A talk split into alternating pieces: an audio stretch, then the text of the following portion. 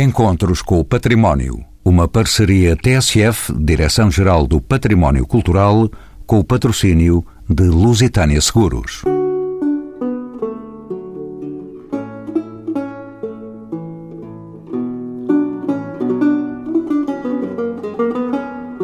O Fórum Património 2017 abre portas no dia 10 de abril na Sociedade de Geografia de Lisboa.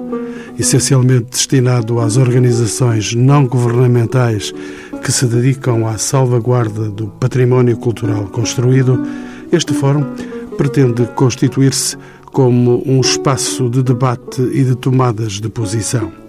Esta iniciativa pretende ainda fazer chegar a sua mensagem aos decisores políticos e a todos os parceiros dos sectores desta atividade.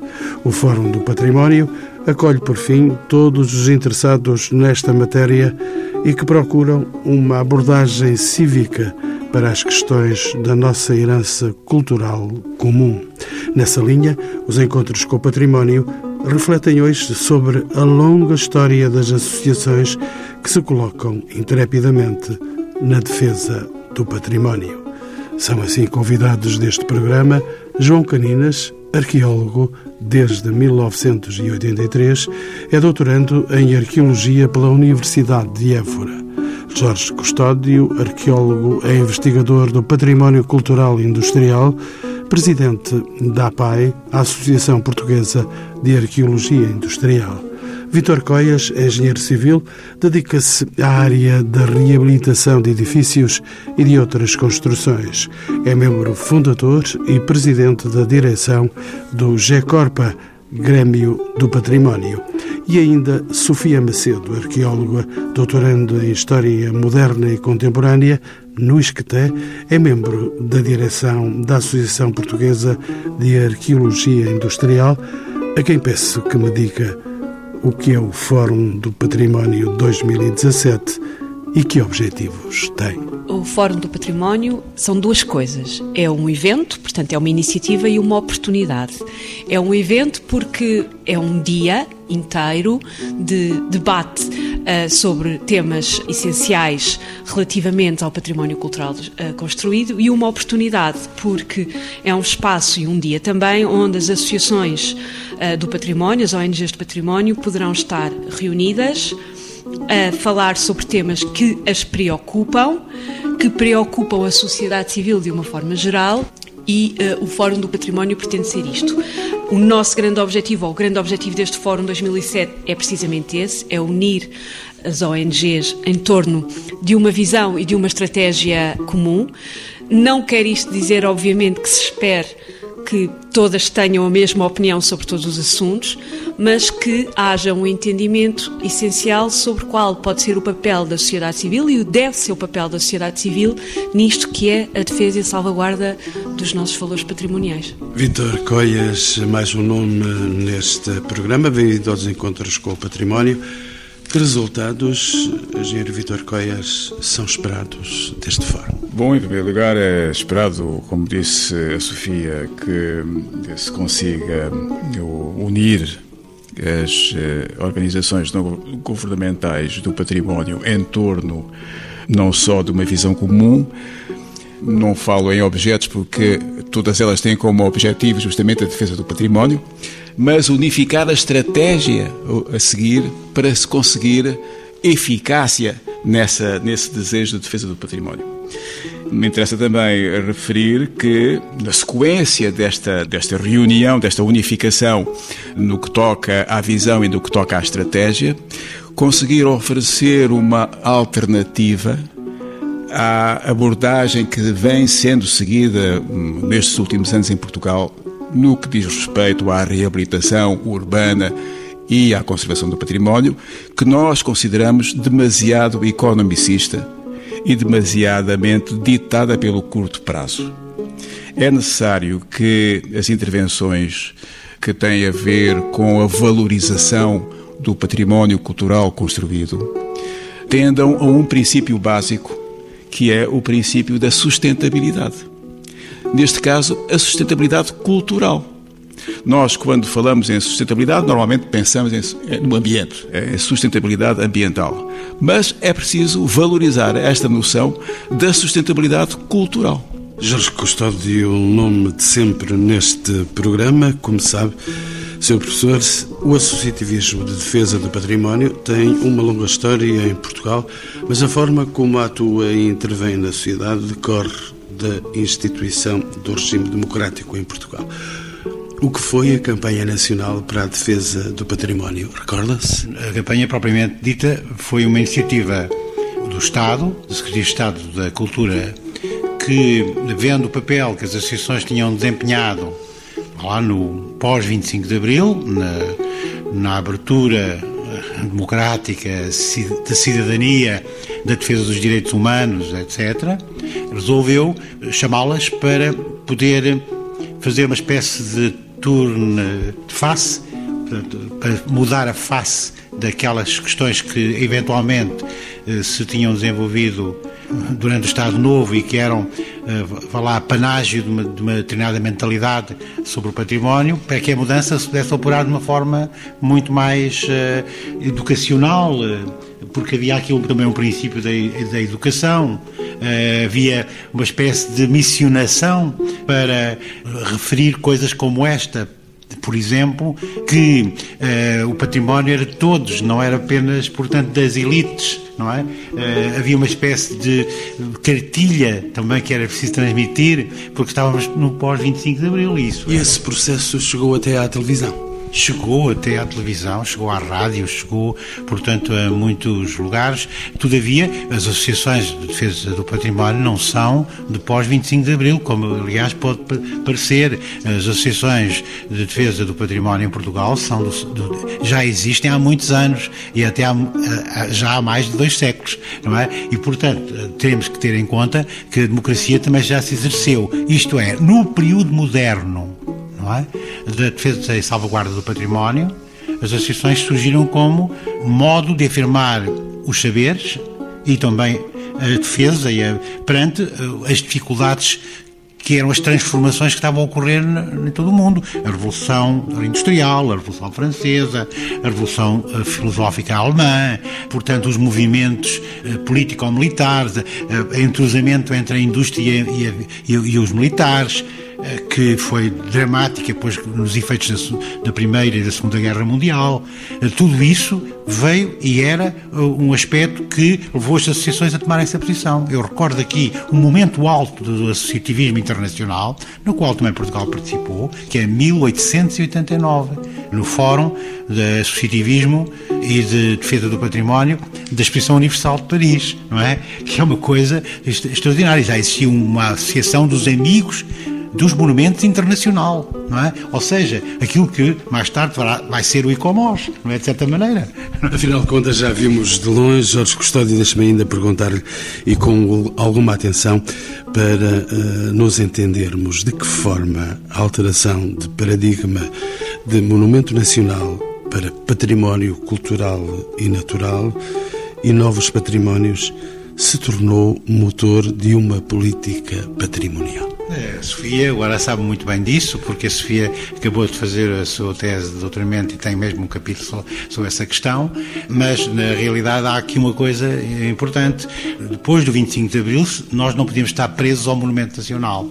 Eh, o mundo já tinha evoluído muito e no estrangeiro já havia conjuntos, sítios e já havia também complexos e isso tudo uh, tinha que ser analisado de uma determinada forma. Já se entendia de uma forma diferente também o lugar da pessoa, do indivíduo e, da, e dos grupos no património. Havia um valor de cidadania que se tinha criado. A sociedade civil estava manifestando. E então, o que é que aconteceu de específico em relação à campanha? Foi que a campanha chamou a atenção de que os monumentos nacionais tinham morrido, não é? E começava o património cultural. Isso é que foi o efeito principal da campanha. Por isso havia uns painéis que foram fixados por todos os lugares do país, eh, câmaras, distritos, freguesias, a dizer, meus amigos, defendam o património cultural não é? Eh, porque essa é que é a expressão mais legítima da identidade e da memória de um povo. Sofia Macedo, posso saber dessa sua lição mais recente? Sobre a, a mudança de paradigmas de, relativamente ao, ao, património cultural. Não se esqueça que em 1972 assina-se a Convenção para a Proteção do Património Mundial, Cultural e Natural. Portanto, esta questão da separação entre aquilo que é o âmbito natural e o âmbito cultural desde 72, pelo menos nos contextos internacionais, não se, quer dizer, não existe mais. É, é proposta e é prevista uma junção destes dois valores essenciais no pressuposto de que a intervenção do homem sobre o seu ambiente eh, e sobre o seu meio envolvente é também ela um bem cultural, é também ela um bem patrimonial. E, portanto, a partir sensivelmente do final da década de 70 e princípios da década, década de 60, aliás, princípios da década de 70, há efetivamente internacionalmente uma mudança de paradigma que em Portugal, mercê da conjuntura política que se vivia, é eu não digo que não existe, porque ela existe, até porque os nossos técnicos conhecem, conhecem essas realidades, eles vão aos congressos e, portanto, ouvem essas, mas eh, de alguma forma não é introduzida no discurso político, não pode ser, não tem lugar para ser introduzida no discurso político e, portanto, só a partir de 74 é que há a hipótese de ouvir a fazer. Os grandes protagonistas foram, sem dúvida, as associações talvez porque estivessem mais livres intelectualmente, tivessem uma maior liberdade de ação, uma maior capacidade de, também de pensar e refletir sobre estes problemas, foram os grandes protagonistas desta mudança de paradigma. Foram as associações que introduziram os novos patrimónios, o património urbano, as reflexões sobre o património urbano são uma consequência do trabalho associativo. A etnografia, como património, é falada primeiramente nas associações, o património industrial é falado em primeiro nas associações e só depois então então é que passa para uma esfera administrativa mais global. Mas é, são as associações que iniciam este novo património, estes novos percursos do património. Sofia Macedo, um saber muito novo e muito hum, dinâmico desta realidade. Os Amigos dos Castelos, entretanto, constituem uma das mais antigas e dinâmicas associações dedicadas à defesa do património cultural. Que atividades desenvolve esta organização, a que também já esteve ligada, tanto quanto sei? Qual é o seu papel na defesa e conhecimento dos nossos castelos? Estão quase sozinhos eh, na nossa praça. Vamos lá ver, eu acho que as associações estão todas um bocadinho sozinhas, seja elas em que ambiente estejam a trabalhar, não é? E, e, por isso é que nós também queremos fazer este fórum, para que as associações não se sintam sozinhas, não é? Portanto, obviamente, eu estive ligada efetivamente à Associação Portuguesa dos Amigos dos Castelos, neste momento estou ligada a uma outra associação relevantíssima naquilo que é a história do, da defesa do património, que é a Associação Portuguesa de Arqueologia Industrial. Os Amigos dos Castelos são uma associação de 1983, portanto pertencem ainda a quase que a uma primeira fase, não é? Têm tido ao longo destes anos de, de, trabalho e de realização de atividades um papel interessante naquilo que é o conhecimento dos nossos valores uh, fortificados, das nossas estruturas fortificadas. Se estão sozinhos, é como eu disse há bocado, estamos todos um bocadinho sozinhos, não é? Estão, sobretudo, sozinhos naquilo que pode ser o seu contributo efetivo na uh, salvaguarda deste valor específico, que é o castelo ou a fortaleza, e que muitas vezes vem do não reconhecimento da sua utilidade e capacidade enquanto entidade da sociedade civil, legítima representante por parte das instituições tutelares que sistematicamente. Por que não considerar as associações como no papel de gestão do próprio, do próprio património? Que é um dos aspectos que me parece que está também, uh, por um lado, está na lei, por outro lado, uh, é aquilo que geralmente não se olha, não se vê, a associação com, com, com capacidade também de gerir. Porque, a nível da conservação, já temos uh, parceiros suficientemente válidos, hoje em dia, no nosso país, para poder fazer. No que diz respeito, portanto, à, à divulgação, as associações fazem melhor a divulgação daquilo que lhes interessa do que, se calhar, outras entidades, não é? Outras instituições. Não é? Daí que é, parece que a questão da gestão deve ser uma questão central também que aqui colocar aqui neste fórum. Sofia, eu ia dizer, a propósito dos castelos, que durante este tempo os amigos dos castelos não construíram nenhum castelo, mas não. tanto quanto saiba também não destruíram nenhum, nem deixaram destruir nenhum dos Bem, castelos existentes. Podemos sempre ter assim uma leitura mais uh, poética da realidade. Construíram muitos castelos de conhecimento. Não foram castelos no ar. Não são físicos propriamente, mas uh, também não destruíram, não. Mas tal como disse o professor Jorge Custódio, precisam de ir mais além. Por exemplo, no caso dos Amigos dos Castelos, que é um caso que eu conheço relativamente bem, eles até têm um monumento que lhes é eh, concessionado, cessionado, não é? Uh, que é a sede de honra dos Amigos dos Castelos, mas, mas que, enfim, não é dos Amigos dos Castelos, é de todos nós, é património público, é de todos nós e, portanto, mas está cessionado aos Amigos dos Castelos. As capacidades que a Associação tem de intervir naquele espaço são muitíssimo limitadas. Por um lado, ainda bem, porque de alguma forma há aqui uma estrutura de, se vá lá, supra que fiscaliza as intervenções a fazer, portanto, nem toda a gente pode fazer o que quiser, mas por outro lado, poderia ser interessante nós estarmos aqui a abrir caminhos novos de intervenção e de reutilização e utilização de, de monumentos e de sítios patrimoniais, porque as associações têm a capacidade de poder mobilizar recursos no território para o fazer. Quantos de nós não, não, não passaram pela experiência de chegar aos locais e os sítios estão fechados, não se pode visitar, não há capacidade de o fazer, etc. Há uma experiência muito engraçada a decorrer ali em Santiago do Cacém, ou pelo menos estava a decorrer aqui há uns tempos, que era dinamizada por uma associação local e que eram os voluntários dessa associação que se revezavam e tomavam elas conta, por exemplo, da Igreja Matriz. Então havia uma escala, as pessoas revezavam-se e não sabiam muito mas elas também, elas próprias faziam parte do processo de conhecimento e isso foi uma, um projeto interessante até social, não é? Portanto, as associações têm essa capacidade de poder fazer e poder intervir. Enfim, é um passo que temos que dar e é um caminho que temos que percorrer também. Tenho ainda no programa, e quem não entrou ainda em serviço, o arqueólogo João Caninas, vou-lhe pedir mais uns segundos de paciência para ainda perguntar ao engenheiro Vitor Coias um nome ligado à área da reabilitação. Ser engenheiro, como é que se pode construir, na prática, uma responsabilidade partilhada entre as instituições públicas, com responsabilidades no nosso património cultural e os cidadãos organizados? São paredes difíceis de levantar, de erguer. E para quem é engenheiro, sabe muito bem dessas dificuldades uma condição essencial seria que os poderes públicos, eh, os decisores públicos, ouvissem as associações. É um aspecto fundamental. Não é? Que não o tem feito? Não tem, que não tem acontecido nos últimos, nos últimos anos. Porque as associações, eh, enfim, não, têm, não dispõem de meios. Eh, enfim, eu estava a ouvir o comentário da Sofia em relação à possibilidade do, do Jorge Custódio em relação à possibilidade das associações gerirem o património, mas as associações não dispõem de meios sobre isso. Aliás, no inquérito recente que nós fizemos, uma das questões que é logo levantada como dificuldades que encontram as associações é não terem recursos financeiros para poderem levar por diante os seus projetos. Mas quem não tem recursos financeiros. Exatamente. Mas há quem tenha. Há quem tenha e, eh, digamos, eh, grande parte dos males que o património hoje em dia é vítima resulta justamente de ter que se recorrer à capacidade financeira de quem não tem uma visão de longo prazo e não tem uma visão sustentável da gestão do património. Bastaria que, por exemplo, e aí não é preciso muito dinheiro, adaptar uh, todo o, o enquadramento jurídico que tem a ver com a área do património, com a área da reabilitação e do património, para, uh, ouvindo as associações, para se estar a prestar um excelente serviço à sociedade.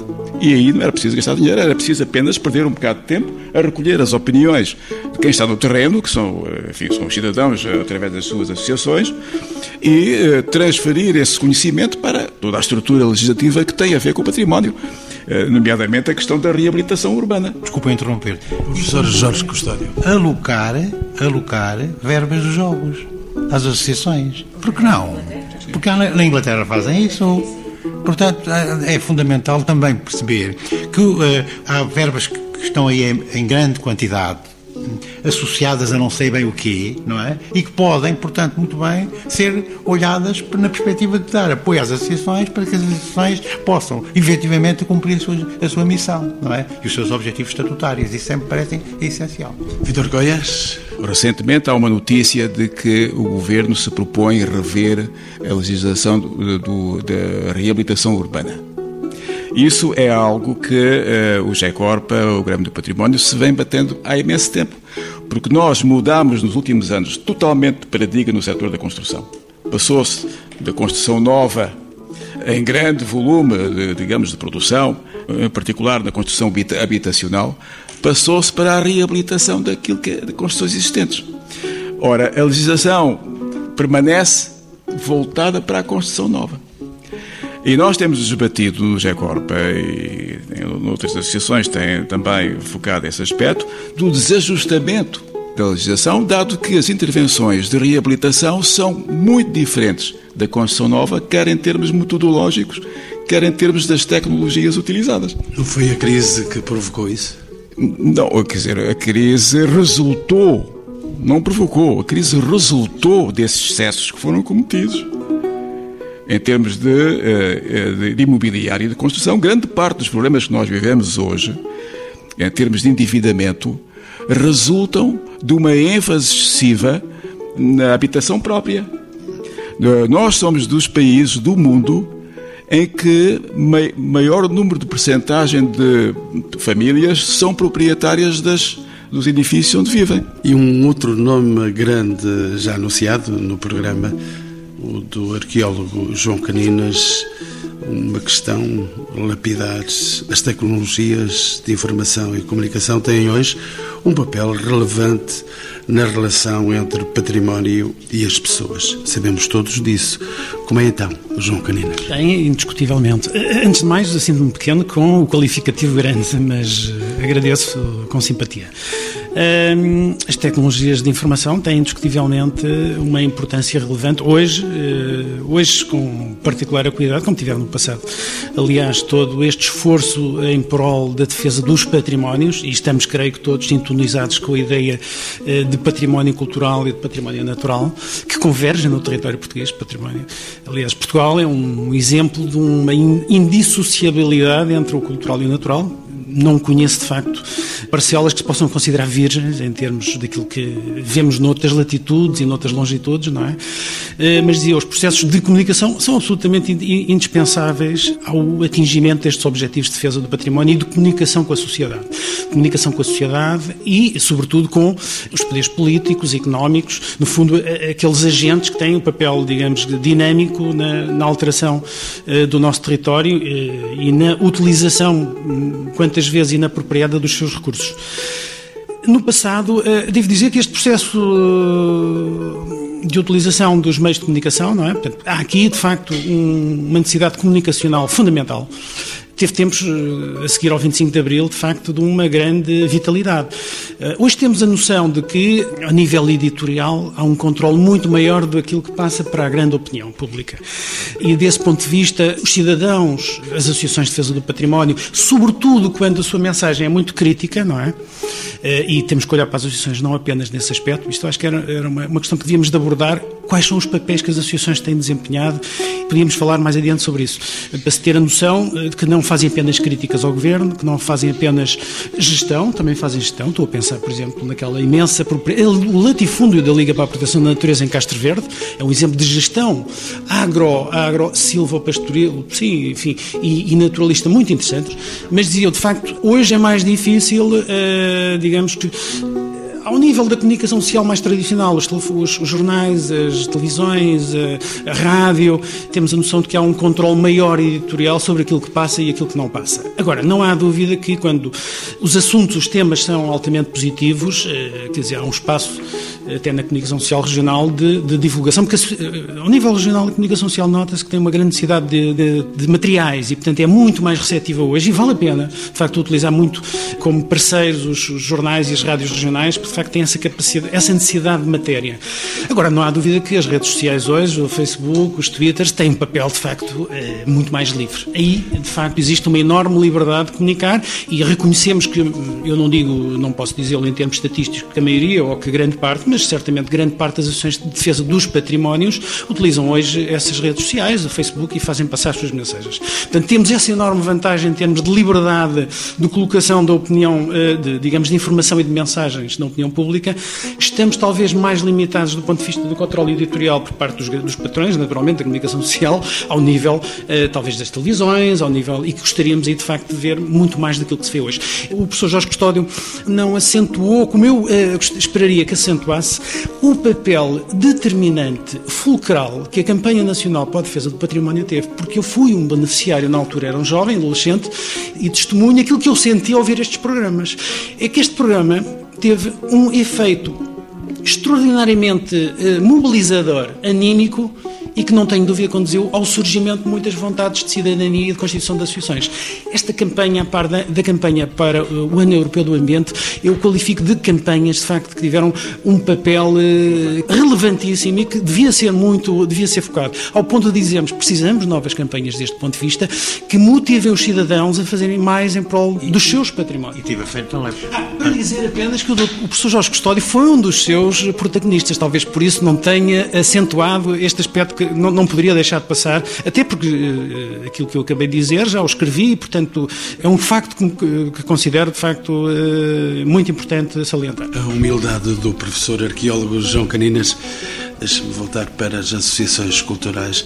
Que papel podem desempenhar, de facto, no conhecimento e proteção do nosso património as muitas centenas de associações culturais, recreativas, desenvolvimento local espalhadas pelo território? Sei que conhece muitas mesmo. Conheço muitas, eh, relativamente, associações de património, de ambiente, obviamente. Eu estou ligado à Confederação Portuguesa de Associações de Defesa do. Eh, chamada Associações de Defesa do Ambiente, mas que na verdade é uma confederação de associações também de património. Eh, até porque em muitas delas é, é muito difícil separar um domínio do outro. Agora, as associações têm de facto desempenhado ao longo destes anos um trabalho incógnito em muitos casos. Não é incógnito o que faz uma qualquer associação local ou regional no seu município, porque a comunidade sabe desse trabalho e, e a imprensa regional divulga.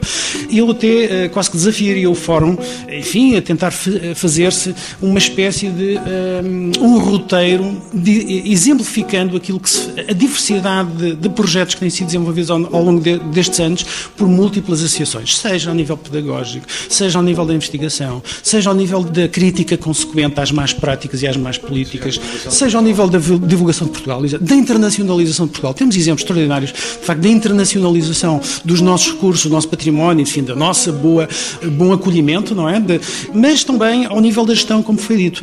Eu acho que era muito importante qualificar este projeto de, de vida tão diversificado com exemplos concretos que se podiam trazer numa página, numa simples página, não é? em poucos caracteres.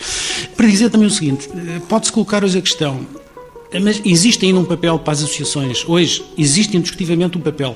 Agora, olhando retrospectivamente, eh, temos que ter esta noção. As associações, eh, acima de tudo, são um caso de cidadania. E, eh, olhando 40 anos atrás, 50, até 100 anos atrás, quisermos recuar mais, eh, o que estas associações conseguiram foi abrir caminhos em termos de boas práticas e de boas políticas, de boas práticas económicas. E devemos sentir extraordinariamente reconhecidos por dois factos aparentemente contraditórios. Perdemos protagonismo público e, em termos, digamos, sociológicos, as associações perderam protagonismo comparativamente com o que aconteceu há 20, 30, 40 anos. E estou a falar no pós-25 de Abril. Mas por uma razão positiva é que aquilo que elas faziam, ou que deviam, diziam que devia ser feito, passou para a sociedade e para o Estado. O Estado assumiu como políticas, as empresas assumiram como políticas. Por exemplo, energias renováveis. Vou pegar apenas um exemplo. Podíamos aqui juntar 10 exemplos, com toda a polémica que a, a solução a, possa a, representar energias renováveis. Era, digamos que, uma bandeira das associações de ambiente há 30 anos, contra as energias fósseis, contra, o, digamos, a iminência do nuclear. Hoje temos, eh, de facto, empresas poderosíssimas, EDP, Eletricidade de França e muitas outras, a construir parques eólicos em Portugal. Portanto, elas levaram à prática, evidente também com impactos negativos sobre as paisagens, indiscutivelmente, mas concretizaram uma agenda ambientalista. E numa lógica de negócio.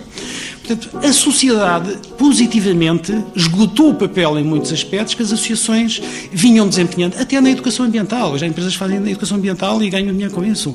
Na gestão. Portanto, isso é muito positivo. Agora, não há dúvida que. Eh, vamos lá, nós balançamos muito entre, eh, a nível político e concretamente na, uh, domesticamente, entre políticas mais centralistas, enfim, mais sociais-democráticas ou socialistas, que advogam que o Estado deve fazer mais uh, do que a sociedade, e as políticas liberais, ou ditas de direita, que tendem a menorizar o papel do Estado e a valorizar as empresas. Agora, entre o Estado e as empresas, não nos podemos esquecer que há outros setores que não visam necessariamente o lucro e que são extraordinariamente importantes e que não podem ser menosprezados. A sociedade civil? E a sociedade civil. E eu diria só, terminando com este, este chavão quase que tenho defendido ao longo destes anos. Perversamente, desde que aderimos à União Europeia, passou-se para a sociedade a noção de que a empresa é a solução de todos os problemas. Nada se faz bem feito em Portugal que não passe por uma empresa. Indiscutivelmente que as empresas têm papel, eh, até porque os, os, digamos, os seus acionistas e os seus donos arriscam, não é? Arriscam eh, capital, têm um papel relevantíssimo. Agora, as empresas só são boas eh, se os, de facto, os seus dirigentes forem pessoas sérias. E, portanto, esse paradigma de que a empresa é a solução de todos os problemas tem contribuído, indiscutivelmente, para eh, menorizar o papel da sociedade civil, inclusivamente do setor social, e, portanto, era importante reequilibrar, era muito importante reequilibrar estes papéis. E depois desta viagem fantástica sobre o papel das associações, sei que o engenheiro Vítor Coias tem também opinião sobre, e sobretudo, sobre o papel dos arquitetos e engenheiros. Ele próprio é engenheiro. Eu queria começar por dizer que discordo um pouco daquilo que disse o João Candinas, na medida em que justamente uma das coisas que falta em Portugal é empreendedorismo. É claro que o empreendedorismo não é exclusivo das empresas, mas o étimo tem a mesma origem, não é? Quer dizer, é nas empresas que se cria riqueza. É nas empresas que, consoante o setor em que essa atividade se desenvolve, se pode aumentar a produtividade do país. Digamos, o valor acrescentado de cada um de nós traz à economia. E o que se constata em Portugal, e essa é, é talvez uma das uh, causas dos nossos problemas atuais, é que persiste uma carência persistente de empreendedorismo de certa maneira, estou em desacordo com o que disse o João Candinas, na capacidade das empresas de eh, serem os motores da, na criação de riqueza. Mas, eh, em relação ao papel dos eh, arquitetos e também dos engenheiros no que diz respeito à reabilitação urbana e às intervenções de valorização do património cultural construído, dos centros históricos, das, dos edifícios históricos, das aldeias tradicionais, dá-me ideia que falta uma visão diferente do que é esse papel. Eu falava há pouco dos prejuízos que resultam e da desvalorização de que o património cultural construído é muitas vezes objeto em resultado das deficiências do programa daquilo que se quer fazer no edifício, daquilo que se planeia como utilização, como forma de rentabilizar o edifício, seja a transformação num hotel, seja a transformação num uh, centro de congressos, ou, seja, ou em qualquer, em habitação, mas habitação agora com características e com exigências uh, atuais. A seguir, digamos, a, a essa questão do, do programa, há uma intervenção de um arquiteto ou de um de um gabinete de arquitetos. E uma primeira coisa que o arquiteto devia logo fazer em relação ao promotor, no seu diálogo com o promotor, era ou com o dono de obra, dizer-lhe: uh, meu caro amigo, essa ideia é muito uh, interessante, mas não para este edifício. Porque este edifício não tem condições de raiz, não, não, não tem uma, uma estrutura, não tem uma compartimentação, não tem uma concepção que se adapte a esse programa. Infelizmente, muitas vezes esta tomada de posição não é tida e todo o processo que nasce daí desse programa nasce vítima desse erro, desse pecado original.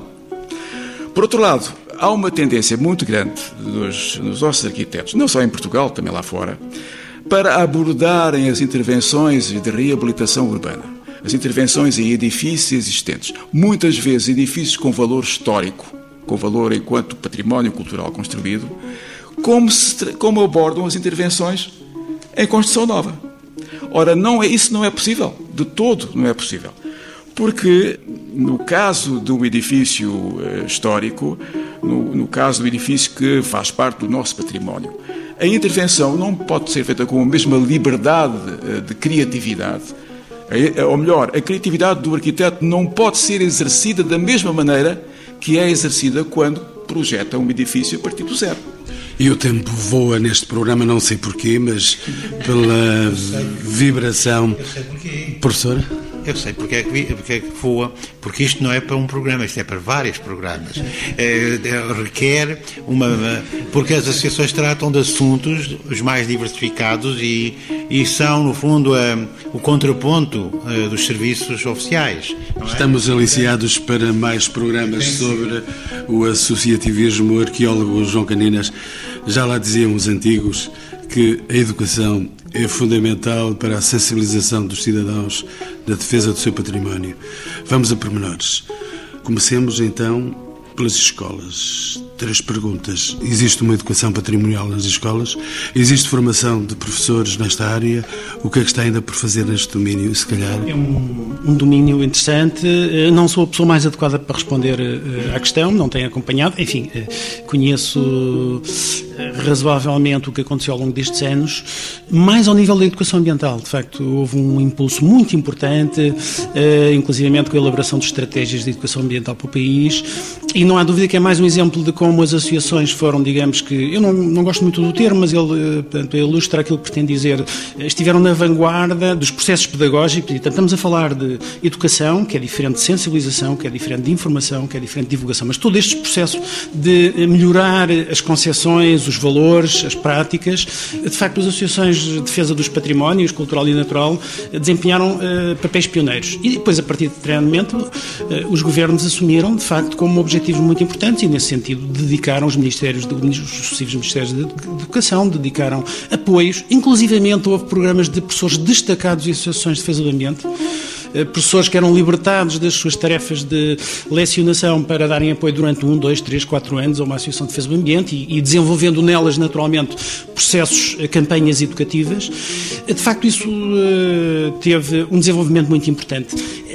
A consequência mais interessante é que hoje hoje menos. Enfim, na conjuntura atual, nós reconhecemos que as pessoas estão extraordinariamente sobrecarregadas, mas vamos rebobinar o filme e deslocar-nos, eh, enfim, há uns anos atrás, antes deste processo burocrático demolidor eh, no dia a dia dos professores, e o que de facto nós verificávamos é que havia nomeadamente em coisas como a área escola, havia uh, uma proatividade extraordinária dos professores. Portanto, para além dos programas do Ministério, para além das ações de defesa do ambiente, eram os professores que se interessavam pelos temas do património e do ambiente, que por sua iniciativa levavam os, os alunos para o território, digamos, conhecer a história do seu território, não é apenas a história contada a nível nacional, do, não é? Portanto, que é que são os monumentos do meu conselho ou da minha freguesia, e de facto os professores fizeram um trabalho extraordinário, extraordinário, que eu não sei como qualificar até há uns anos atrás. Hoje penso que o panorama é muito mais difícil porque as pessoas de facto estão completamente assoberbados de papéis e de preenchem e que de facto lhes retiram completamente, eh, digamos, a energia e a capacidade anímica de fazerem o, que faziam há 10 anos atrás, há 15 anos atrás. Menos burocracia Mas, que baste. Exatamente, burocracia que baste.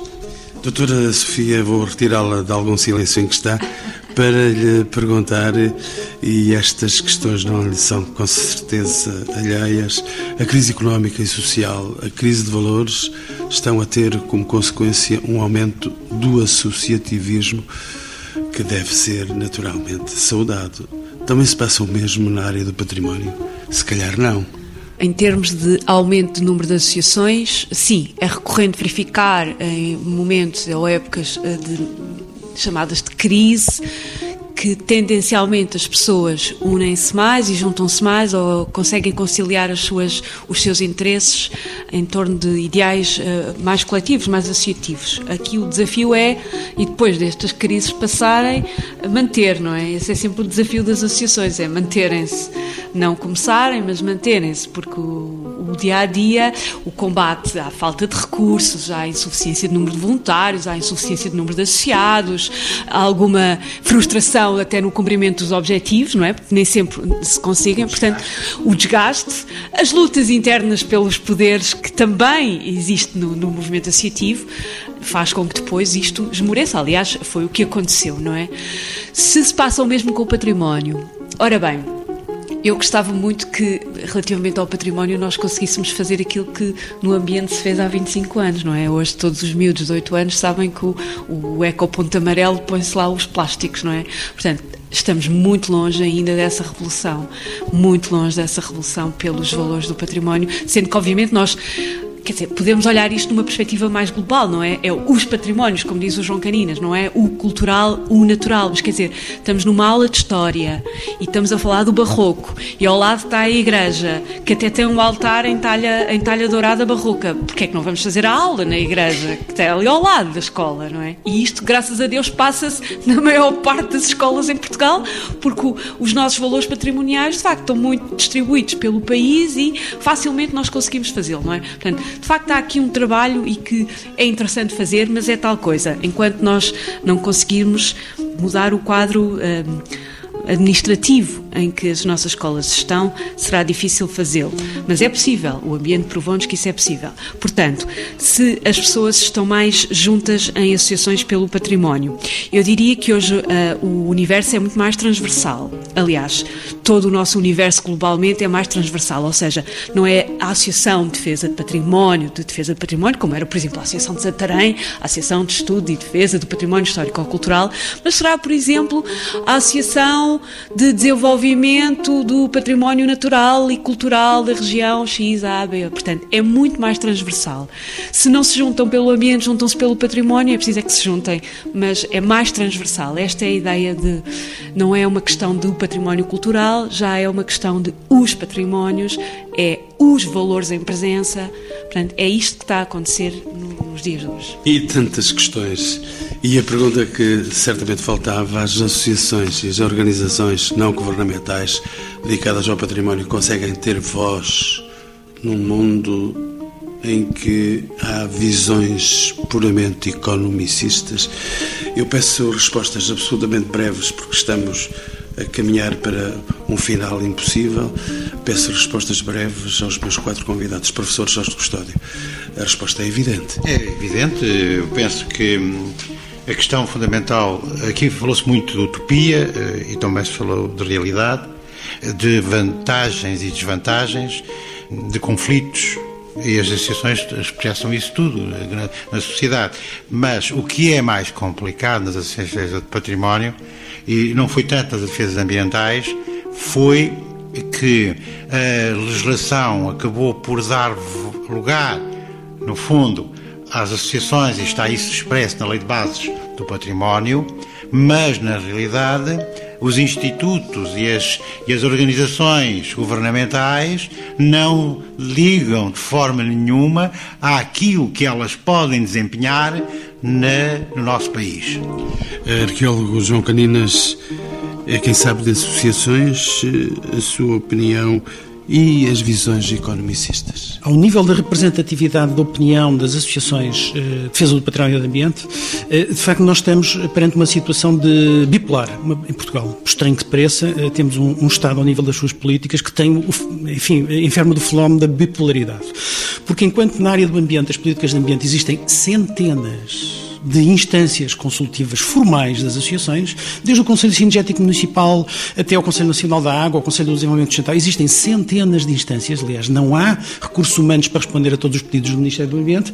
Na área do, da cultura, uh, contam-se pelos dedos as instâncias que a política de cultura proporciona às associações para darem sua opinião, o que é uma coisa inacreditável, eh, para não dizer inqualificável, não é? E que não se apaguem as vozes, engenheiro Vítor Coias. Deixe-me dar-lhe a última palavra. É, sobre essa questão, se as uh, associações conseguem fazer ouvir a sua voz, eu acho que é essencial que consigam fazer ouvir a sua voz. Uh, inclusivamente porque, voltando à Convenção Quadro de Faro de 2005, um dos aspectos que vem lá referidos é a utilização sustentável do património cultural do país. O usufruto sustentável desse património. E, portanto, esta exigência da Convenção Quadro, esta recomendação séria da Convenção Quadro, que Portugal ratificou eh, há um, dois anos, há pouco tempo, mas ratificou, e, portanto, tem força de lei em Portugal, está neste momento a ser contrariada pela prática no terreno. Porque as intervenções demasiado economicistas, demasiadamente ditadas pelo curto prazo, são a negação da sustentabilidade, visto que desvalorizam os edifícios, retiram valor e, portanto, levam a que a herança que é transmitida à próxima geração seja transmitida desvalorizada.